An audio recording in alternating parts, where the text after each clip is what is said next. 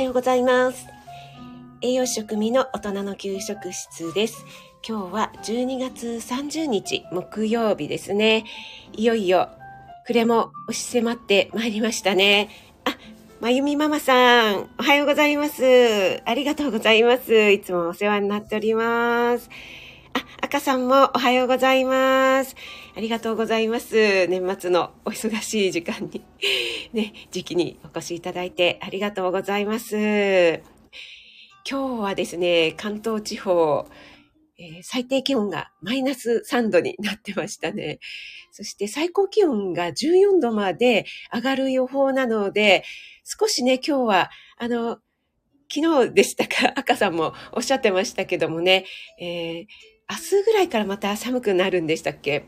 ね。なので、ちょっとね、年末まだ掃除する箇所が残ってるよとかね、お買い物とかっていう場合は、今日のうちに済ませておいた方がいいのかな、なんていう感じですよね。ここ最近、あの、最高気温が10度いかないことが関東地方も多かったので、14度っていうと結構ね、あったかいんじゃないかなと期待していますが、相変わらずね、乾燥はしておりますけども。あ、つくしさん、おはようございます。ありがとうございます。あ、つくしさん、ライブ入れて嬉しいということで、ありがとうございます。嬉しいです。つくしさんも早起きなんですか？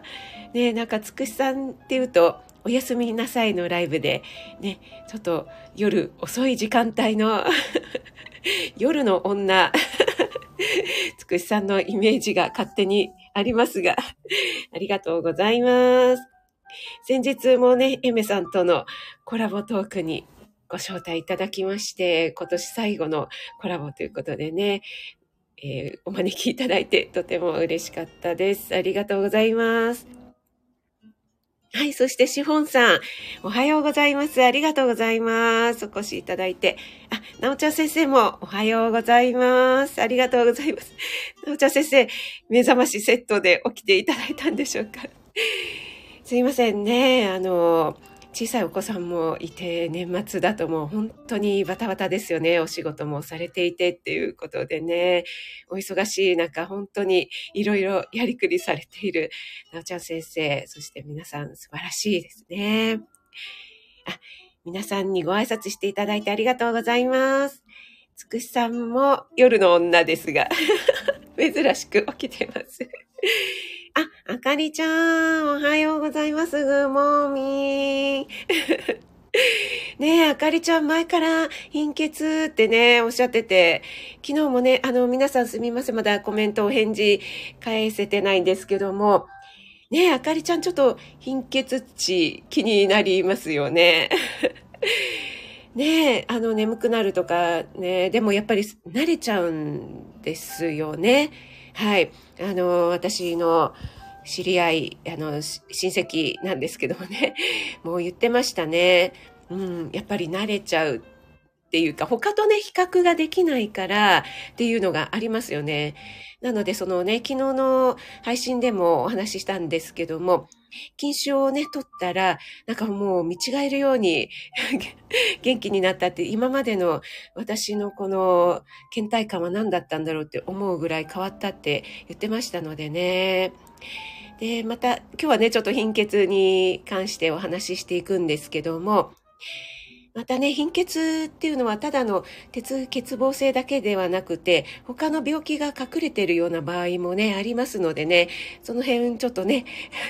よく、あの、お医者さんに行ってっていうことになると思うんですけども、あ、えー、森キムちゃん、おはようございます。ありがとうございます。えーっと、あと、ご挨拶できてない方は大丈夫でしょうか？つくしさんも夜の女。なおちゃ先生も夜の女ですか？夜の女結構いらっしゃいますかね？あ、カレンさん、おはようございます。ありがとうございます。はい、耳だけということで、ありがとうございます。はい、今日はですね、年末ね、最後の朝ライブということになりますが、あと1日明日残ってますよね。この2日間をちょっと有意義に、えー過ごしたいなと思うんですけども、1日ってね、あっという間なんですよね。え、ー、と、あかりちゃんは、あ、えっ、ー、と、ああ、手術したくない。ああ、そっかそっか。そうなんですね。あれ、そっかそっか。内視鏡だと難しいのかなそうですよね。あ、春夏さん、おはようございます。ありがとうございます。はい。で、えー、明日ね、明日の大晦日は通常配信をね、またやっていきたいんですけども、ライブの方はね、えー、今日が今年最後となりますので、お付き合いいただければ嬉しいです。ちょっと採用を飲ませていただきますね。はい、えー、今回ね、あの、ドクター森本の 森本、面白いラジオの森本先生からですね、えっ、ー、と、貧血のね、えー、貧血食、対応食をね、ちょっとね、えー、教えていただけないかっていうご相談をいただきましたので、えー、じゃあ私でよければということで、昨日配信させていただいて、で、ちょっと長くなってしまうので、具体的な食事、こんなのがいいんじゃないかっていうのは、えー、今日のこのライブでお話ししますよということでね、えー、ご案内させていただきました。あ、森キムちゃんは、あ、切腹して 切腹して、あ、そっかそっか、あかりちゃん、内視鏡じゃなくて回復だと言われて、ああ、悩みますね、ということで。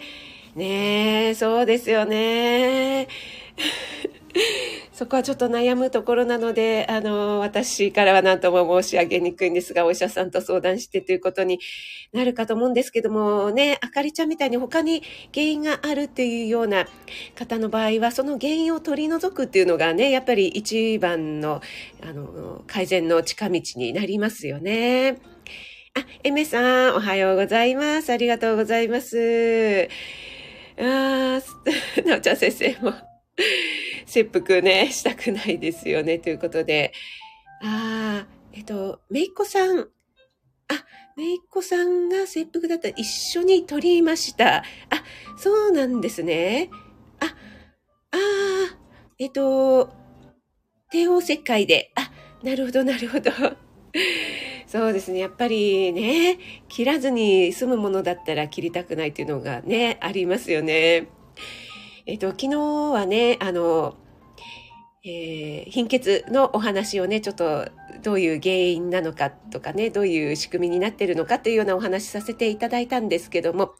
えっと、今回ね、鉄欠乏性の貧血に対してということで、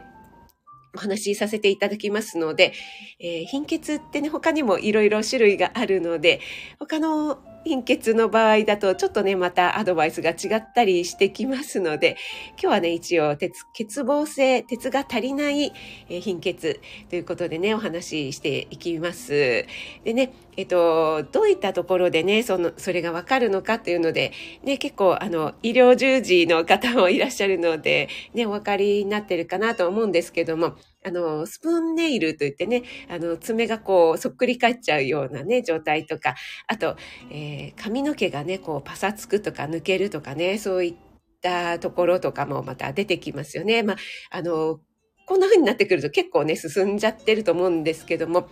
あの、爪ってね、結構スプーンネイルみたいにならなくても、二枚爪とかちょっと爪がボロボロしやすいんだなんていう方ね、いらっしゃるかと思うんですけども、爪って結構ね、あの、カルシウム取らなきゃなんて思う方多いかと思うんですけども、えー、爪の成分ってケラチンっていうのは、あの、タンパク質でできてますのでね、えー、昨日お話ししたね、あの、てっちゃんとタンパク質くん みたいな感じでね、やっぱりあの、えー、鉄分と、あの、深く、貧血とね、関わってきてるんですよね。はい。あ、えっ、ー、と、あ、あかりちゃんは、えー、それなら諦めがつくですかね？ということで、あ、今年いろいろ考える予定です。あ、あかりちゃん、ありがとうございます。はい。えー、それでですね、えっと、鉄分なんですけども、あの、ヘム鉄とね、非ヘム鉄っていうのがあるのをご存知でしょうかね。えー、ヘム鉄っていうのは、あの、主に肉とか魚類に多く含まれているので、えー、鉄分だったらレバーを取りましょうとか言われるかと思うんですけども、そっちの方はね、ヘム鉄になるんですけども、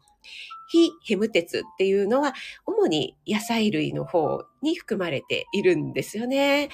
はい。で、この二つがね、やっぱり吸収率っていうのが結構違っていて、えー、肉とか魚類のヘム鉄っていうのは、吸収率が、あの、約15から20%ぐらいあるよと言われていて、それに対して野菜類なんかに含まれている非ヘム鉄っていうのは、吸収率5%ぐらいなんですよね。なので、鉄って結構吸収率低すぎって思うんですけどもね。はい。なのでね、こう、食べた時にですね、えー、あの、非ヘム鉄っていうのは胃に入った時に、その胃酸とね、昨日ちょっとお話しした、こう、酸と、こう、一緒にね、えー、合わさって、それで、えー、変身するんですね。なので、その工程をね、一個経なきゃいけないので、ちょっとね、あの、吸収率が悪くなってしまうということがあるので、まあ、ヘム鉄の場合は、あの、ちょっとね、えー、俺プラチナカードを持ってるぜ、みたいな感じで、あの、胃に入っても、えー、お先に失礼します、みたいな感じで、あの、プラチナカードをちらつかせて、えー、胃からね、スルスルって言って、あの、九州、省庁の方に行ってしまうんですけども、非ヘム鉄の方はね、えー、まだね、ちょっとプラチナカード、あ、へい、ヘムテツくん、プラチナカード持ってないんだ。じゃあちょっとここで頑張ってね、お先に、みたいな感じでね、えー、そこでね、こう、変換されるまでね、えー、ちょっと、非ヘムテツくんは、あの、遅れちゃうっていうような感じになるんですよね。えー、それにしてもね、あの、15%から20%とか5%ってね、えー、すごいぼったくりですよね。あとのね、あの、80%ぐらい、あの、税金でいただきますみたいな感じでね。鉄分取っても取ってもね、なんか、あの、吸収がなかなかできずに、えー、持ってかれちゃうみたいな 感じになり、なっちゃっているんですけどもね。あ、えー、ゆうさん、おはようございます。ありがとうございます。あ、オリーブさんもおはようございます。ありがとうございます。えっ、ー、と、そうですね、吸収されないということはそのまま排泄されちゃうっていうことになるんですけども、まあ、全く無駄になるということではないんですけどもね。あ、ぼったくり。そうなんですよ。で、えっ、ー、と、ちょっとね、話が、あの、それちゃうんですけども、えっ、ー、と、赤血球にね、その、ヘモグロビンがね、含まれているというお話をしたと思うんですけども、あまあ、この話をするとちょっと長くなるのであれかな。えっと、赤血球って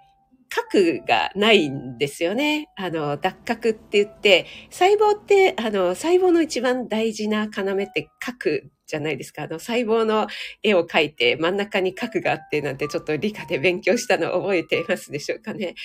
なんですけども、赤血球はね、あの、その核をね、あの、脱核ってして核を、あの、もう、取っちゃう、取っちゃうっていうのも、核を捨てちゃうんですよね。で、赤血球の形ってなんか絵とかで見たことありますかね？なんか円盤みたいな感じで真ん中が凹んでてね。で、あれはですね、あの、酸素をね、こう運ぶためにね、すごく適した形になってるんですよね。あの表面積を広くして、えなるべく酸素を運べるようにしているんですけども、で、またね、核をね、えー、捨ててしまう。もう、俺は核はいらないぜ、みたいな感じで、核を捨てちゃうことによって、ってですね、もういろんな形に変形できるので、えー、体の隅々、毛細血管までね、えー、入り込める。自分がこう体、なんていうんですかね、形を変えて、えー、隅々まで酸素を運べるようにですね、え核を捨ててしまったっていうね、もうすごい武士みたいな赤血球なんですけどね、えー、すごいその赤血球が頑張ってくれて、隅々までね、えー、私たちに、えー、酸素を運んでくれているという、そういうね、仕事をしてくれてるんですよね。はい。で、えっ、と、た隠れ貧血っていうのがあって、私たちその体の中でね、えー、通常こう、あの、通常営業している 鉄分とですね、それとはまた別に貯蔵鉄っていうのがね、あるんですけども、まあそれは貯金みたいな感じですよね。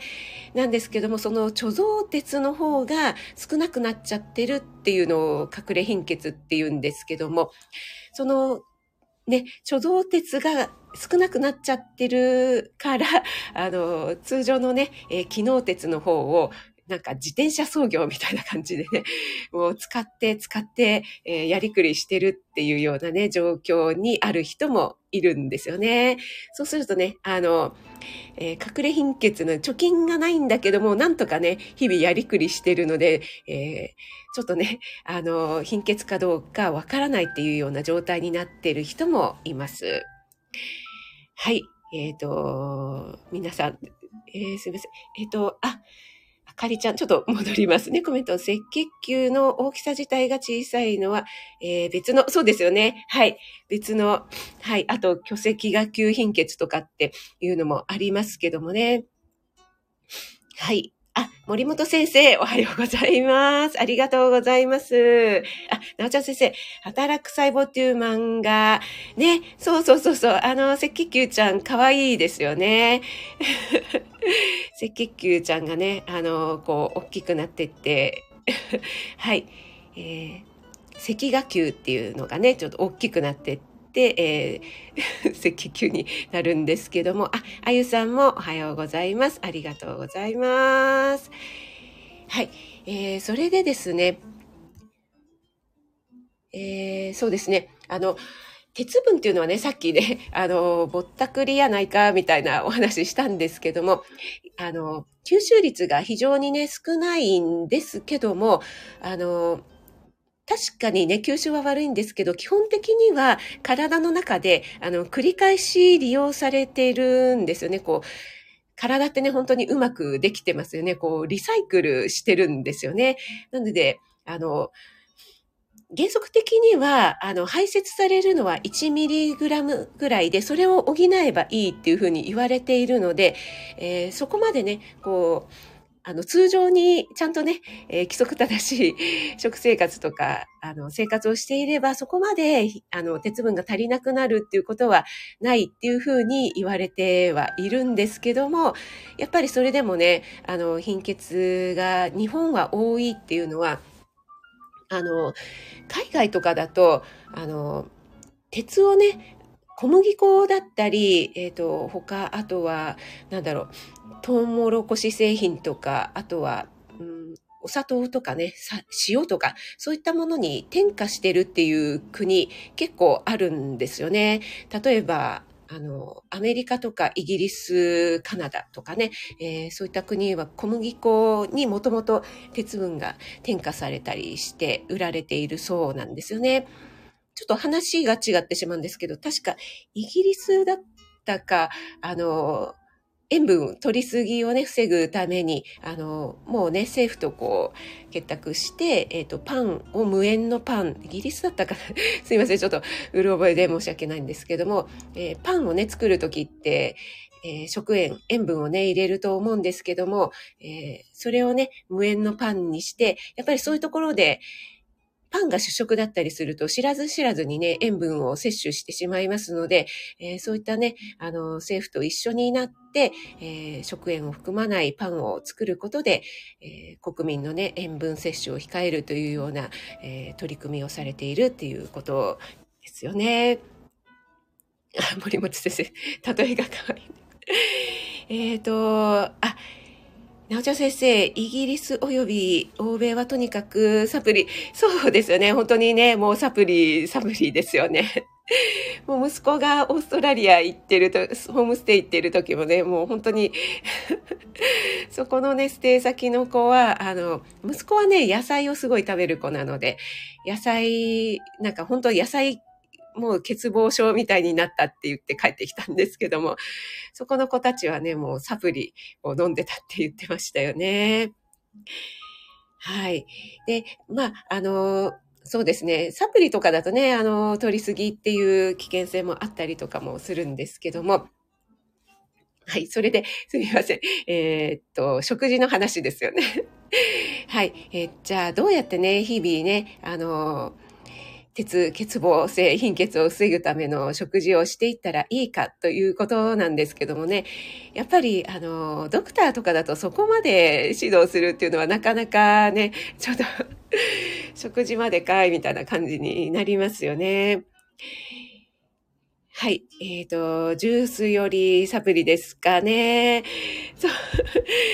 そうですね。うんあ、森本先生、鉄剤は副作用で飲めない方多いんですよね。食事大事ということで。そうですよね。本当におっしゃる通りで、やっぱり日々のね、食事から取っていただくのが一番いいのかなと思うんですけども、皆さん、あの、鉄分とかが豊富な食材っていうと、どんなものを思い浮かべるでしょうかね。あの、鉄分っていうとなんか、ポパイのほうれん草みたいにね、思い浮かべる方が多いかと思うんですけども、意外とね、あの、ほうれん草、まああるんですけども、そこまで多くはないんですよね。はい、森本先生おっしゃる通り、レバーはやっぱりダントツなんですよね。はい、森キムちゃんのひじきも、はい、もう大正解ですね。あ、あと、そうです。小松菜もね、多いんですね。あの、ほうれん草より小松菜の方が 100g あたりだと多いですね。はい。で、えっ、ー、と、レバーって意外と苦手な方多くないですか？ね、あとは、レバーをね、こう日常的に食べてくださいっていうとなかなか難しいですよね。えー、レバー毎日かいみたいなね。あの、レバーニラ炒めとかはね、やっぱりすごく、あの、貧血予防には効果があるんですけども、ちょっと毎日ネバ、レバニラ炒め会みたいになりますよね。あとは、アサリとかそういった貝類も豊富に含まれていますので、アサリのね、スパゲティなんか、ボンゴレとかもね、とても効果があるんですけども、このアサリっていうのもね、やっぱり毎日ってなるとね、ちょっとね、難しいですよね。あとは、じゃあ毎日取るとしたら、アサリの佃煮なんかがね、ちょっとご飯のお供でいいかななんて思ったりもするんですけども、やっぱりね、塩分のことを考えるとね、ちょっと佃煮系は塩分取りすぎちゃうかななんていう他の弊害も出てきちゃったりしますよね。はい。あ、シオンさんはレバー好きなんですね。はい。こ、こなっちゃん。え、えーと、こなっちゃん、小夏さん、小夏あゆさんは、あれですかね、レバー嫌いなんですかね。あの、働く変色女子のね、なっちゃんは、えー、貧血大丈夫でしょうかね。はい。えっ、ー、と、そうですね。焼肉にして食べる人も少なかったりしますよね。はい。そうそう、なおちゃん先生、アサリもいいんだということで、私、あの、栄養士の学校時代の、えっ、ー、と、これ、臨床栄養学だったかな？その実習の、えー、貧血予防食実習っていうのをね、で、あの、プリントを引っ張り出してきたら、そこで、えー、実際調理実習で作ったメニューがですね、アサリのスパゲッティと、あと、豚レバーのカレー風味揚げ。それから小松菜の煮浸し。ここにはちりめんじゃこを入れるんですけどもね。あとデザートにフルーツヨーグル、えっと、ドライフルーツのヨーグルト。これを作りましたね。はい。えっと、しじみもですね、森本先生、しじみもいいです。えー、しじみの味噌汁なんかだと、えっと、一食分で、えっと、だいたい 4.6mg ぐらい鉄分が取れるというふうに言われていますね。あ、あゆさん。えー、なっちゃん絶対無理ですよね、レバーね。はい、わかります。なっちゃんだってもう白いものしかね、耐えられないですからね。はい。あ、シフォンさんはアサリ食べられるけど体調悪い時にうっかりするとアレルギー出て辛い。そうですね。どうしてもアサリとかね、二枚貝っていうのはノロウイルスの危険性とかがあるので、まあ、あの、アレルギーのある方は避けた方がいいですし、まあ、よく加熱していただければ、まあ、あの、ノロウイルスとかの危険性は回避できるのかなと思うんですけどもね。はい。そうです、そうです。あの、なおちゃん先生、ドライフルーツもいいんですよね。あ、そう、さんざしとかね、なおちゃん先生、すごい渋いところ行きましたね。はい、ドライチジクとかドライプルーンとかも、はい、いいですね。この、えー、貧血食の実習をやった時は、プレーンヨーグルトと、それからイチゴを入れて、あと、干しあんずですね。あとは、えー、ドライプルーンを入れましたね。はい。で、私がですね、おすすめしたいのは、やっぱり日常的に食べられるものということで、常備菜なんかいいと思いますよね。先ほどの、やっぱりレバーだったり、アサリっていうのはやっぱり、毎日っていうとね、ちょっと難しいですし、アサリとかもまあそこそこお高いですよね。なので、えー、例えば、あの、切り干し大根の煮物とかね、あとは高野豆腐の卵とじとかっていうのは、えー、ちょっと作っておいて常備菜とかで食べられますよね。で結構切り干し大根、それから高野豆腐なんかも、えー、鉄分豊富に含まれていますので、まあ、そこにね、てっちゃんだけではなくて、タンパク質くんのですね、油揚げとか、あと、えー、保育園の給食で作るときは、そこに鶏こま肉なんかを入れたりすると、えー、鶏肉のね、旨味が出て、子供たちよく食べてくれますよね。えー、ですから、高野豆腐の卵とじの中に鶏こま肉を入れるとかですね。そうすると、卵も入りますし、鶏こま肉も入りますしね。はい。そして、切り干し大根の煮物の方に油揚げと鶏こま肉なんかを入れていただいてもいいですよね。そうそう。あのー、森本先生、そうなんです。あ、まいこさん、おはようございます。ありがとうございます。あ、アムアムさんもおはようございます。ありがとうございます。ちょっとね、コメントの方が、えー、見逃してしまったら申し訳ないです。はい。でね、今申し上げた切り干し大根とか、えー、高野豆腐っていうのは乾物ですよね。なので、こう、ぎゅっとね、こう、乾燥させてるので凝縮されてるですね。で、保存性もいいですし、凝縮されてるので、えー、たくさん、あの、栄養、成分が取れるっていうのがありますよね。あとね、森キムちゃんがおっしゃっていただいたひじき。私はひじき大好きなんですけども、ひじきのサラダ、ね、えー、ひじきの煮物もいいんですけども、サラダにしていただくとね、あの、酢と、それからドレッシングとして酢を使いますよね。それからレモン汁なんかを使っていただいてもいいんですけども、そうするとね、あの、ビタミン C っていうのは、鉄分の吸収率を高めてくれる働きがあるので、えー、ひじき、煮物ではなくてサラダ。そこにね、えー、と、レンコン。レンコンとね、ひじきのサラダなんかをね、作っていただくと、レンコンはね、結構ね、ビタミン C 豊富なんですよね。しかもね、あの、でんぷんに守られているので、加熱してもビタミン C を損ないにくいっていうね、えー、利点が ありますので、レンコンとひじきのサラダ作っていただいて、そこにお酢だったりレモン汁でドレッシングを作る。で、そこにね、タンパク源、タンパク質のまツナとかですね。あとは鶏胸肉とかささみなんかをこう裂いてね、入れていただくなんていうのもいいんじゃないかなと思いますね。あ、まや太郎さん、おはようございます。ありがとうございます。おはまやです。真面目、挨拶。はい、私、あの、真面目なんですよ。はい。今日は真面目に配信しております。めじちゃん、おはようございます。ありがとうございます。はい、そうなんです。森本先生。ひじき、高野豆腐、切り干し大根。これ乾物なのでね、えー、常備しておくとね、あの、日持ちもしますしね、あの、いつでも、えー、使いたい時に使って。で、えー、また常備菜としてね、まあ、そこそこ冷蔵庫の中で、この時期だったら寒いですし、持ちますもんね。あ、安倍さん、おはようございます。ありがとうございます。今日、貧血対応食ということでね、お話しさせていただいております。今ね、もうちょっと駆け足でひじきのサラダとか、えー、レンコンとひじきのサラダいかがでしょうか？切り干し大根の煮物、高野豆腐の卵とじ、なんてね、お話しさせていただきましたけども、えー、私、以前の料理ライブで高野豆腐月間ということで、1ヶ月間高野豆腐にのレシピをご紹介した月があったんですけども、えー、高野豆腐っていうとね、高野豆腐の卵とじが 定番なんですけども、そこでご紹介したのは、えっと、高野豆腐のフレンチトースト風とかですね。あと、高野豆腐のつくね揚げ、高野豆腐のピザなんかもご紹介しましたね。で、高野豆腐のつくね揚げは、高野豆腐をね、こう、あの、水で戻して、ちょっと細かくちぎってですね、えー、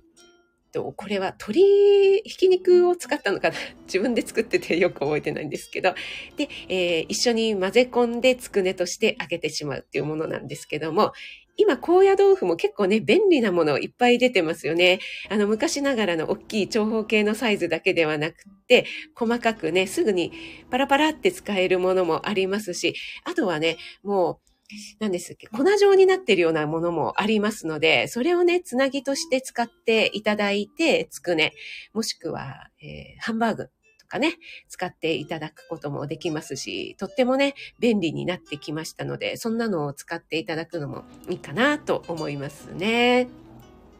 はい。ああとね、アサリを使うんだったら、アサリとブロッコリーのワイン蒸しとかね、えー、いかがでしょうかね。ブロッコリーもね、ビタミン C がね、とっても豊富なんですよね。はい。なのでね、えっ、ー、と、鉄分とビタミン C ということでね、えー、とてもいい組み合わせになるんじゃないかなと思います。はい。あ、あと最後に 私がよく作るのが、えー、小松菜とひじきのおかかあえですね。これね、あの、とても簡単なんですけども、先ほどね、鉄分どんな食材に含まれてますかっていうお話をしたら、小松菜って答えてくださった方いらっしゃいましたけども、えー、小松菜と、あと、ひじきですね。ひじきはね、えー、普通に茹でたもの、またはね、あの、缶詰とかパウチされてるものでもうすぐ使えるものがありますのでね、そういうのを使っていただくと便利に使えますよね。で、えー、小松菜、茹でた小松菜とひじきをあえ、あえて、そこにおかか、ですね。あとはもう醤油をね、と、あとちょこっとお砂糖を入れていただくといいかなと思うんですけども、そこにちょっとだけ酢を入れるとね、またさっぱりして美味しいので、えー、このおかかですね、鰹節もね、まあ、ちょっと少ないんですけども、鉄分含まれてますのでね、こう、小松菜ひじき、それから鰹節っていう、こう、トリプルでね、取っていただくとね、まあ全部美味しい食材ですしね、いいんではないでしょうか、ということでね、えー、ちょっと駆け足でポンポンポンとご紹介してしまいましたけどもね、えー、皆さんいかがでしたでしょうかね。えっ、と、ちょっとコメントの方が読めなくて申し訳ありません。あ、アムアムさん、レンコンとひじきのサラダ、今日やってみますということで、ありがとうございます。はい。ひじきのね、サラダね、美味しいですよね。うん、結構、むしろね、あの、子供とかだとね、あの、煮物とかよりサラダの方が喜びますよね。はい。シモンさん、高野豆腐のフレンチトースト風ということで、そうなんですよ。高野豆腐をね、ちょっと、あの、フレンチトースト風、えー、普通のフレンチトーストを作るみたいに、こう、浸してね、焼くだけなんですけども、えー、ちょっとね、あ、フレンチトーストだと思って食べると、ん？ってなるんですけども、意外とね、いけるんですよね、これはね。はい。舞子さんもありがとうございます。高野豆腐ってバリエーションが思いつかないということで、ね、高野豆腐ってなんか地味ですけどね、意外とね、えー、いろいろね、あの変化させて作れるのでね、えー、作ってみていただけるといいんじゃないかなと思いますね。あ、ベジちゃんもおはようございます。ありがとうございます。はい、シフォンさん、今夜のメニューの参考になるものばかりということで、ありがとうございます。栄養価的にパウチされたものとかでも変わらないかしらということで、え、そうですね。あのあれはただ、あの茹でてすぐ使えるようにしただけのものになりますのでね。はい、大丈夫かと思います。あ、鉄のフライパン使って、あ、そうですね。鉄のフライパンとかもいいですね。あの、鉄瓶とかもね。ちょっとね、扱いがね、錆びたりするのでね。はい。あの、扱いにくいよという方もいらっしゃるかと思いますけども、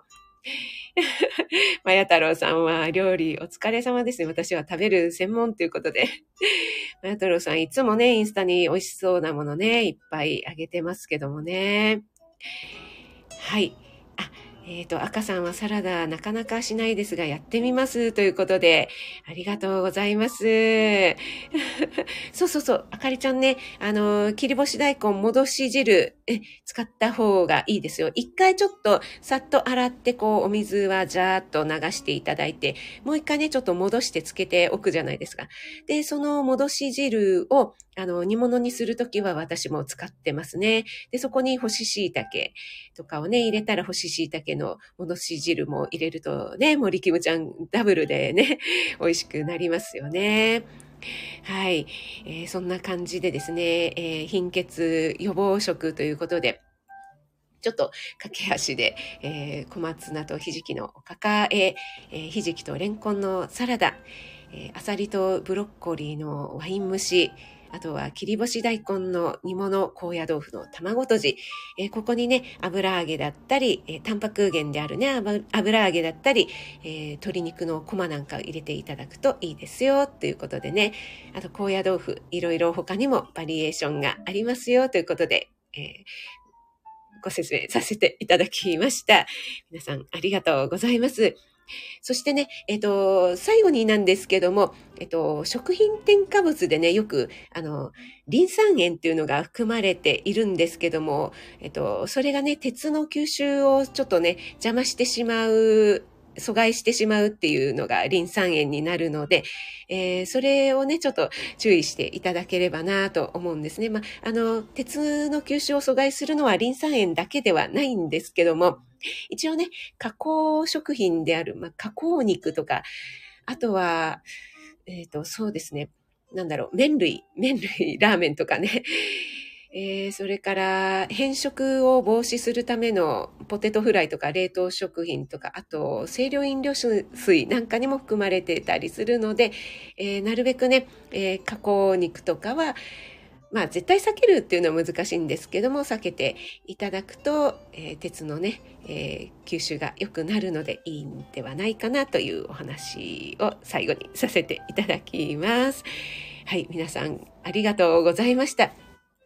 えっと、今年今日最後の朝ライブになるんですけども、1月1日土曜日のね、朝ライブは土曜日なんですけども、一応元旦ということでお休みさせていただきます。で、あと、1月3日月曜日がですね、ちょうど私スタイフ始めて1周年になりますので、ちょっとね、1周年記念的なライブを、えー、やらせていただこうかななんて思っています。また告知させていただきますけどもね、もしお時間ある方はね、えー、お越しいただけると嬉しいです。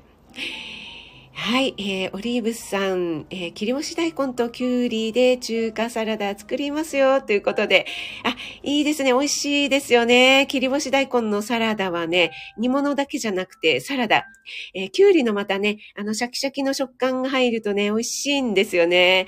えー、保育園でもよく作ってましたけども、子供たち大喜びでしたね。ごま油入れた中華風だったり、あと、えー、醤油マヨネーズでね、マヨネーズ風とか、えー、そこにね、ごまを入れたりして、えー、すごくね、人気のある食材、食材じゃないや、レシピでしたね。はい。えっ、ー、と、資本さん置き換えで使うといいですね。ということで、あ、そうですね。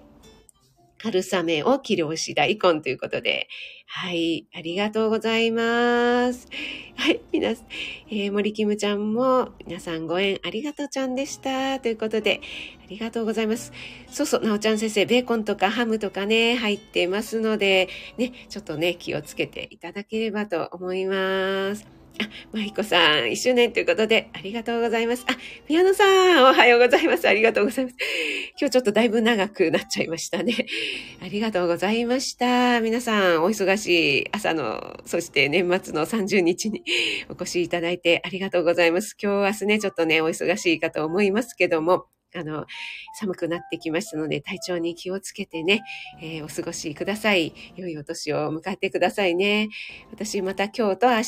通の配信の方は行っていきますのでね、よろしくお願いします。それではね、今日はね、えー、貧血予防食ということでね、いくつかレシピご紹介させていただきましたので、昨日のね、配信とまた合わせてお聞きいただければ嬉しいなと思います。はい、皆さんありがとうございました。あかりちゃんもね、えー、あかりちゃんほど気をつけてくださいね。まや太郎さん、オリーブさん、ピアノさん、ゆうさん、ベジちゃん、小夏あゆさん、あ、さくらさんもありがとうございます。あと、潜って聞いてくださってた方、そして、えー、お名前ちょっと呼べなかった方いらっしゃったら申し訳ありません。ありがとうございました。栄養士食味がお届けいたしました。だいぶ伸びてしまいました。すみません。はい、舞子さん、森きむちゃん、ありがとうございました。それではね、素敵な一日をお過ごしください。栄養士職務がお届けいたしました。失礼いたします。